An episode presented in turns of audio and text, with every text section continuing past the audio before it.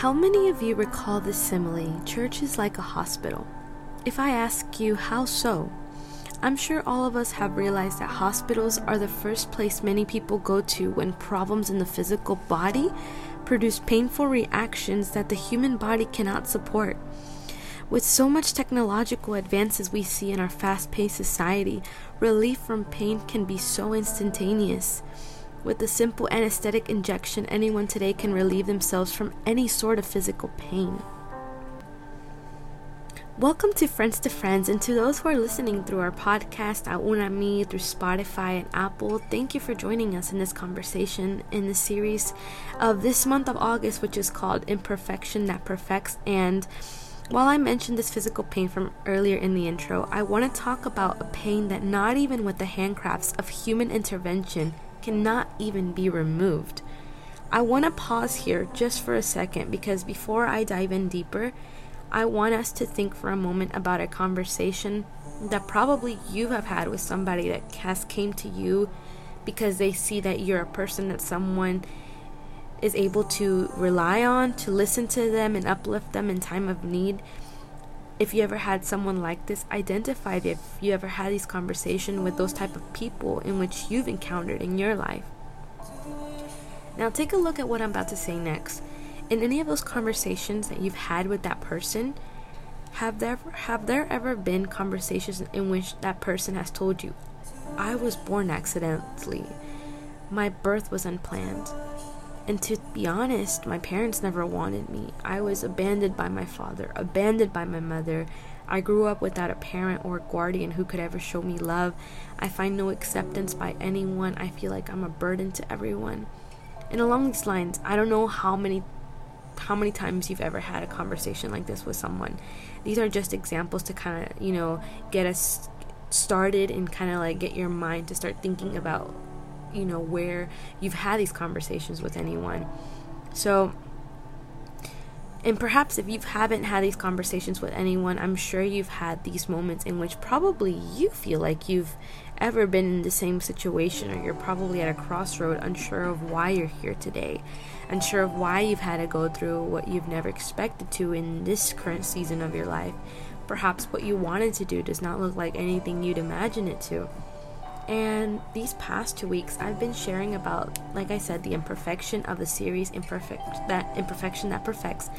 And just like I've stated before, God has lately been hitting hard with His Word in my life, first and foremost. And I also pray that you're blessed by this devotion in which we're going to go ahead and get started. I pray that as you are listening, that God may touch your heart, may reveal to you confirmation of the things that you're going through. And if you have a prayer petition, you know, uh, follow us through Instagram and, or Facebook and send a message through there so then we can pray for you, pray for your need.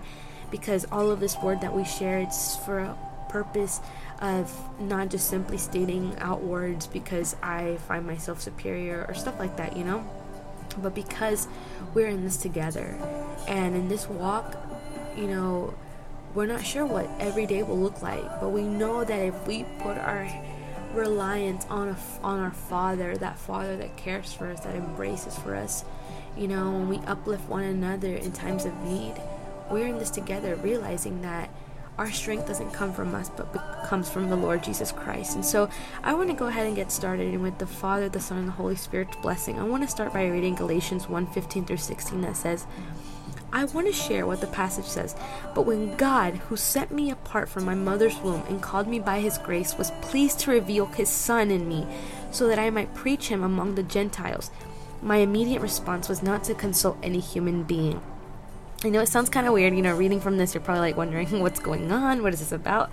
So let me go in and, and get started and let's just dive in. As I was meditating on this word, I recall the conversation I had with my, with my dad many, many years ago.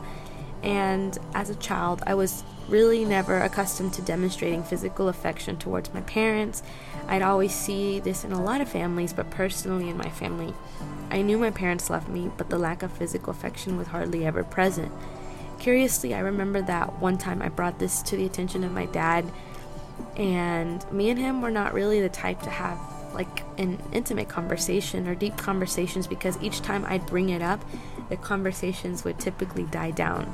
However, as I was getting older into my adult years, my dad one day, like so surprisingly, opened his heart up to me. And I was like at the age of 17. Currently, now I'm 23 almost. And so it's been years, years ago. And in this conversation, he shared, after so many years keeping this to himself, you know, like like you know, so sentimentally, and I could sh- I could see that he was sharing what was inside of his heart.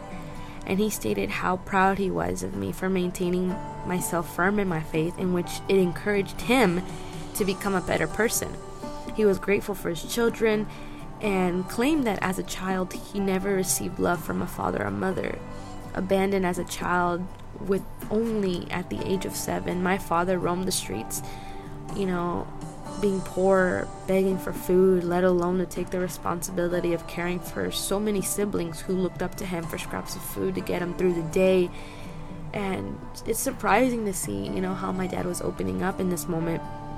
And at one point in our conversation, this, what I'm about to say, stung my heart, and I'm sure it stung my dad's heart because this was a conversation in which he trusted me and opened his heart out to me by saying that his parents never meant for him to be born.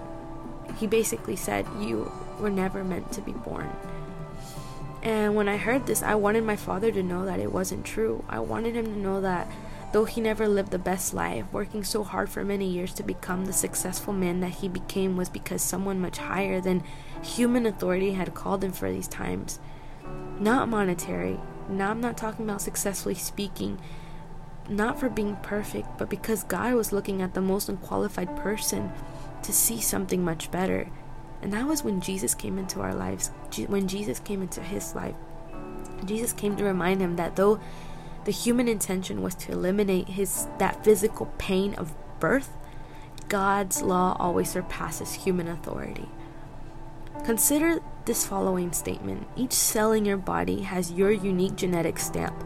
Whether a living cell is taken from your tongue or from your toe, it contains the stamp of your identity. From the moment a sperm meets an egg, the cells which start multiplying carry their own genetic code different from the mother's. Listen here. This is really interesting, and I found this really interesting, and I thought that it was really cool to share that an unborn child is therefore not a part of the woman's body. It is a separate individual with its own genetic code. If it were part of the woman's body, then it would have the woman's genetic code. So, what does this mean? I'm not trying to teach you something scientifically because I am no scientist. Trust me, I was not the best at science, but this is so interesting because it means that while we were born through our mother's womb, did you realize that you carry your own genetic code?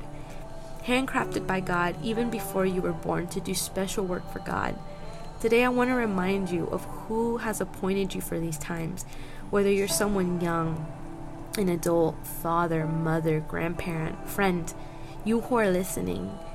I don't know exactly where you're standing today or in what season of your life you're stepping into, but have you settled by the words that people have only declared opposition, have criticized you, have found you contrary of what your true purpose is? How many times have you felt so far away from your purpose on this earth?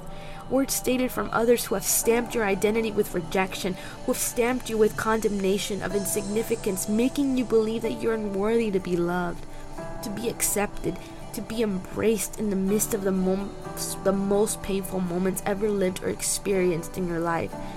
Today, I come here to tell you that God knows you intimately as well, and He chose you to be here way, way before you were even born.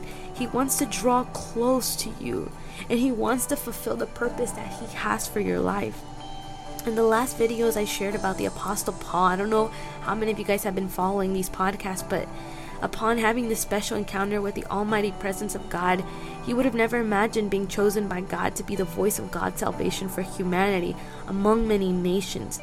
And upon his conversion, God directly called him, commissioning him to preach the good news to the Gentiles. Judean Christians at the time only knew what people were saying, that the only ones who had that the only that the one who had persecuted believers was now preaching the faith he had so long tried to destroy for so many years. Instead of doubting Paul's credibility, the churches in Judea had believed and glorified God. His new life had astonished so many people, and God was praised because only God could have turned the zealous persecutor of Christians into a Christian himself, which is own, which is just crazy. It astounds me to see how powerful God's presence is. In other words, let me tell you this. We may not have a dramatic change like Paul because at that time it was something much more serious, but imagine him being a persecutor of Christians, being considered probably the least to be used by God. God knew that there was a much higher purpose than those who had claimed to be true religious Christian Jews, who simply held the title of an obscure Christian. Let me tell you that you're not an accident. You're not coincidental. If you've been turned away from others, it's because the enemy knows that you carry something special. Coming to Jesus will transform your life for a higher purpose that you probably don't even know yourself. The Word of God says to you that there's nothing, nothing, nothing, nothing in this world that will never ever compare to what He can only offer you. He'll restore what's broken, He'll restore the damage that was done from past cursed generations that attempted to chain you to be stuck. For this season, God wants to take you out of the dark pit into the light that will serve as a living testimony of His power in you. Your birth was not an accident. Your life, because the work in you is not yet finished. Let me remind you what the Word of God says in Jeremiah 1 5. It says like this Before I formed you in the womb, I knew you. Before you were born, I set you apart. I appointed you as a prophet to the nations. Don't run with your strings, friend. God promises to be you in this when you step into the battlefield. He is with you when your feelings of inadequacy seem to keep you from reaching your purpose. Let God carry your burden today.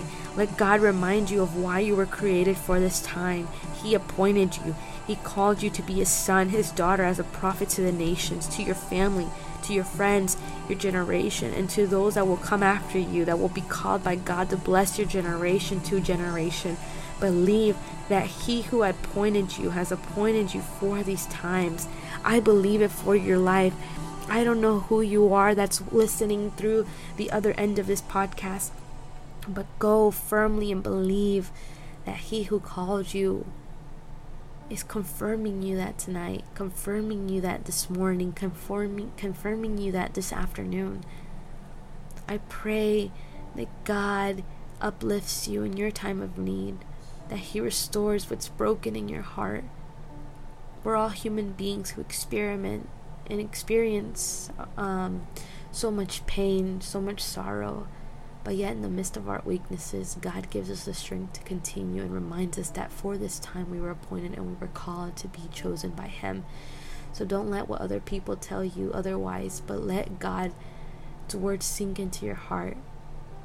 Because His words are not words that are empty or that go empty handed, but they're words that confirm a true purpose in you, friend.